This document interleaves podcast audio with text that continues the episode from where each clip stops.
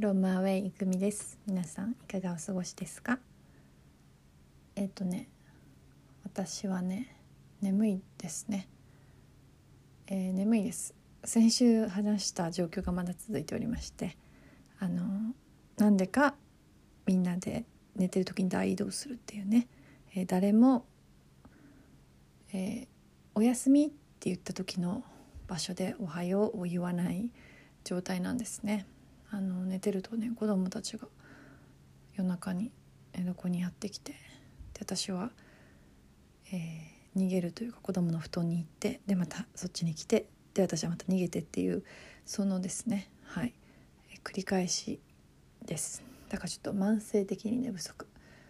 そして毎週言ってるけどね今年今年じゃない今週も忙しかったんだけど今週はあの6年ぶりに、えートロントであのあトロントの友達トロントで会った友達に会えてすごいよね東京で。神楽坂っていうところに初めて行きました。すごい雰囲気良かった。神楽坂でねお蕎麦ととんかつを食べたんだけどすっごい美味しかった。今まで食べたとんかつの中で多分一番美味しかったかもしれない。柔らかいのねあのお肉が。サクサクってしてあのお塩だけでいける感じ？最後にソースちょっとつけたけど。すごく美味しかった。それでもう一個なんかすごい美味しいの。そうコーヒーがすっごい美味しかった。そうなんです。はいだからあのその人はね今映画の監督してて映画の字幕をつけてくれないかという、えー嬉しいお仕事のお話をしてくれたのですね。えーここではねあまり話していなかったかなけど、えー私字幕「ビトウィン・アス」というね映画短編の字幕もしていて、えーそれがこの前ね関西クイア映画祭というところで国内コンペティション作品として上映していただいてあの見に行きたかったんだけどコロナすごくひどかったから行けなかったんだけどね、えーその作品はすごく面白かったのが、えっと、まず監督が、えっと、映画を描こうとした段階で私はその監督とも知り合いでね。で、えっと、監督が英語で脚本を書いたものを日本語に直す。でその私が直した脚本をもとに、えー俳優さんが、まあ、それでね脚本役だからね、えーする。だから私それ字幕つけたわけじゃなくて脚本を訳した。という感じ。で私トロントでしていた仕事は大体あの字幕をつける仕事で多かったのはねドキュメンタリーとかあの番組ドキュメンタリー番組「メイデイ」とかね「アングリープラネット」とかそういう感じのやつとあとは日本の映画監督の、えインタビューの動画に字幕をつけるという仕事が結構多くてあのそう。だからそういう感じのね雰囲気にまた触れられたのがすごい良かったな。で同い年なんだけどね、えーその監督ね、えーなんかいいよね。やっぱなんか同い年でギャーギャー言うのは面白いなと思って。あの同じノリで。そしてトロントのこともよく知っているのでトロントの思い出話とかしたりね。2人ですごい盛り上がったのがやっぱケンジントンマーケットの思い出。ケンジントンマーケットにディップドっていうドーナツ屋さんがあったんだけどそのドーナツ屋さんヴィーガンのドーナツレストランやドーナツ屋さんなんだけどそれがすっごい美味しくてあのあのお店のおかげで私はヴィーガンデザートがすごく好きになった。それでそうでね、えーし久しぶりに会うのになんかヴィーガンデザートのプレゼントとか持ってきてくれて本当になんか気が利く人だなと私は手ぶらで行ったのにね。なんかそういうところもうちょっとできるようになりたいわと思いました。さりげなくねさっと心のこもったものを出せるってすごく大切だなと思いました。でもねその前の週にすごい仕事で嫌な感じの人がいたからねやっぱこう仕事でまたあのいい出会いがあるとすごく嬉しいなと思っています。はい。はい。えでなんでね今忙しいかっていうと、えーまあ、またゲラゲラさんが来てるんですね、えー来月刊行予定のこれは健康の本でね、えー私この本を訳してね、えー、本の中に書いてあることを実践したらあの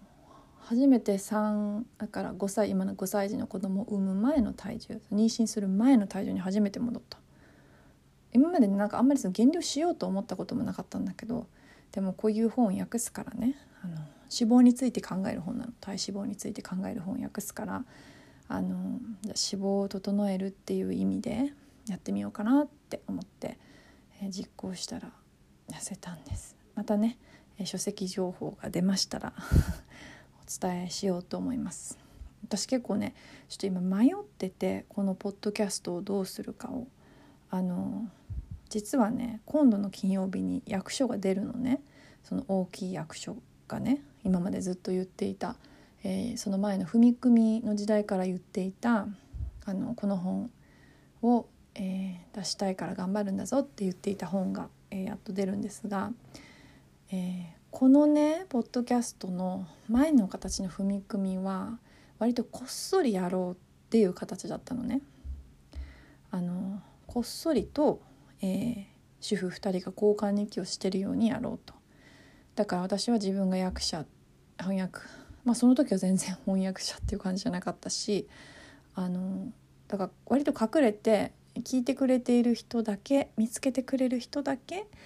えー、聞いてくれる。でちょっとなんか楽しみにしてくれるような何か一緒に考えていけるようなスペースにしたいなって思ってたんだけど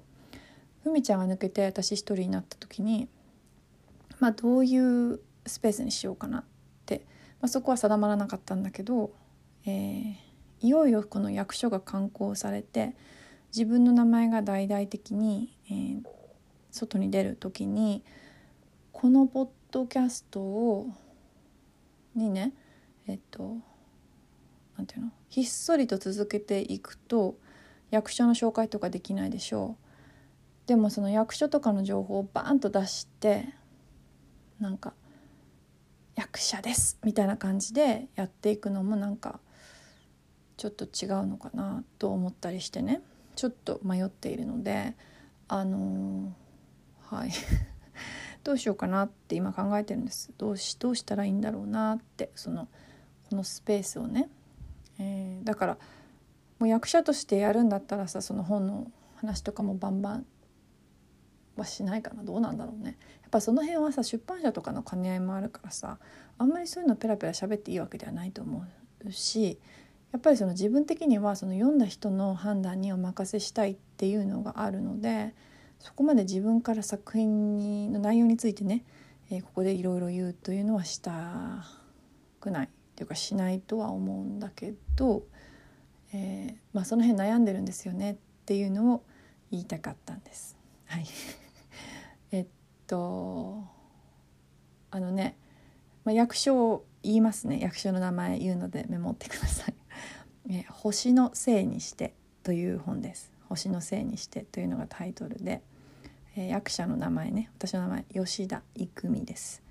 えー、吉田は普通に吉田なんだけど育美はね、えー、育てる体育の育に未来の実と書いて吉田育美と言います、え、そして出版社は川出書房新社さんで、え著者がエマ・ドナヒューです、えー、だから何回かねふみちゃんとふみくみやってる時にエマ・ドナヒューのルームの話になってあの時はもうすでにいやあの時はまさか自分がエマ・ドナヒューのね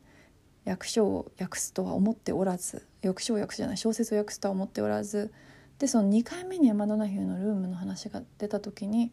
あ訳すんだよなって思ってたっていうなんかこうそうなの。で、えー、本当にねすごいあの素敵なカバーを荻原美里さんという画家の方に書いていただいて、えー、ブックデザインが、えー、中井直子さんそして、えー、帯にね素晴らしい、えー、言葉を寄せていただいたんですけど現役のね看護師で、えー、著者医療の外れで」という、えー、本当にこれもすごい素晴らしい本を書いている木村恵里さんに言葉を寄せていただいてその言葉読みますね。匂い汚れ。汚れじゃないな。匂い汚れ。暴力差別。繰り返される。死の感触。この小説は今を生きる。私たち看護師そのものだ。というコメントをいただきました、えー、舞台は1918年 ,18 年のアイルランドダブリンスペイン風邪が猛威を振るっていてしかも第一次世界大戦真っ只中という状況、えー、まあこうすさんでいく中で頑張る主人公が看護師のジュリア・パワーです。でジュリア・パワーはどんなとこで働いているのかというとスペイン風邪に罹患しなおかつ子供を産む寸前、えー、妊娠後期の妊婦を隔離した、えー、救護士らへの小さな病室を一人任された看護師のお話です。そこまで言っときますね。はい。これ以上は言うとねスポイラーになるので。はい。でもあの本当にたくさんの人にジュリア・パワーに会ってほしいなって思いながらねこの1年間訳しました。何度も何度も今読んでもらいたい。今みんなにこの話をしたい。と思いながら訳しました。えー、定価がね2500円でちょっと本一冊の値段としてはどうなのかなこれは。やっぱ和書に比べると高いよね、まあ、翻訳本にしては海外文学の翻訳にしては値段は、え下げて設定して、え、しましょうということでそういう値段に、え価格設定にしてあります。もしよろしければ、えー、書店などでお求めください。よろしくお願いします。はい。あドキドキした。で、えー、もうリンクとかも貼らないのでいつも聞いていただいている方にここでひっそり、えー、お伝えできたらなと思ってね。これ聞きながらあやっぱりこの人だったんだって思っているリスナーの人もいるかもしれないですね。はい、えー、はい、だからねここからこのポッドキャストをどういうふうにしていくのか、まあ、続けるのか続けないのかっていうことも含めてね、えー、ちょっと考えたいなと思っていて、まあ、すぐに結論は出さなくてもいいのかなと思うけどあのそう。あの踏み込みが終わった時にここやっぱ持っていきたいなと思ったのは自分がやっぱねいろんなとこに引っ越すから、えー、一個こう近況報告できるような場所があったら私自身すごくあの楽しいだろうなって思って始めたんだけどね。ただどんな感じで喋ったらいいのかよく分かんなくてね。まあこれも慣れてくるし多分あのそうそこまで何も変わらないのだろうしその自分の気持ちが少し変わっているだけでねそのなんかググると自分の名前が具体的に出てくるって結構怖くないですか？どうですか？はい。という感じでね今日は、私の悩み相談みたいな回になってますけれども。そうなの。だからそうだね。でもここまでとかこの脂肪の本脂肪ねその体脂肪の本のこともね宣伝できたらいいなと思うんだけどこれは本当にねなんかこれはね結構いろいろ喋っていいよって編集者さんには言われてるんだけどあのー、うん。すっごいね濃いね濃い本だね。なんかいろんな情報がすごい詰まってて、えー、なんか一回読むとあの昔の食生活には戻れない。と訳した時は思ってましたけど最近慣れてますね。最近食生活がまたねちょっとやばくなってきてる。なんでかというとやっぱストレスだからよね。そのね役所の観光までのストレスが半端ないな。ドキドキドキドキする。それもあって多分寝不足なんだよね。このさストレスを乗り越える方法。別に乗り越えというか別にあのへこんではないんだけどなんかドキドキするのちょっと止めたいなと思うんだけどね。なんでなんかこういうふうにストレス溜まるとさあのカップラーメンが食べたくなるわけ。食べだすとなんかあんま食べきれないんだけどね食べたくなっちゃうんだよね。あとお酒飲みたくなるよね。やっぱね。なんか美味しいお酒飲みたいなって。はい。思ってしまいますね。はい。えー、ということで皆さんもね年末に向けてもうだってさ11月20日だよ。やばいね。もう本当になんか1年が終わっちゃいますよ。なんかこの時期さなんかこうやり遂げた感とかやり遂げなかった感？焦り？焦らない？なんかいろいろあると思うけどあんまりこう自分をいじめずにあののんびり構えて12月に入れるといいですよね。はい。ということで今回は、えー、宣伝？はい。宣伝と悩み相談でした。それでは皆さん、えー、来週はねもう役所が刊行された、えー、私なので多分またテンションがねおかしなことになってると思いますけどね、え、また、え会いに来ていただけたら嬉しいです。いくみでした。さようなら。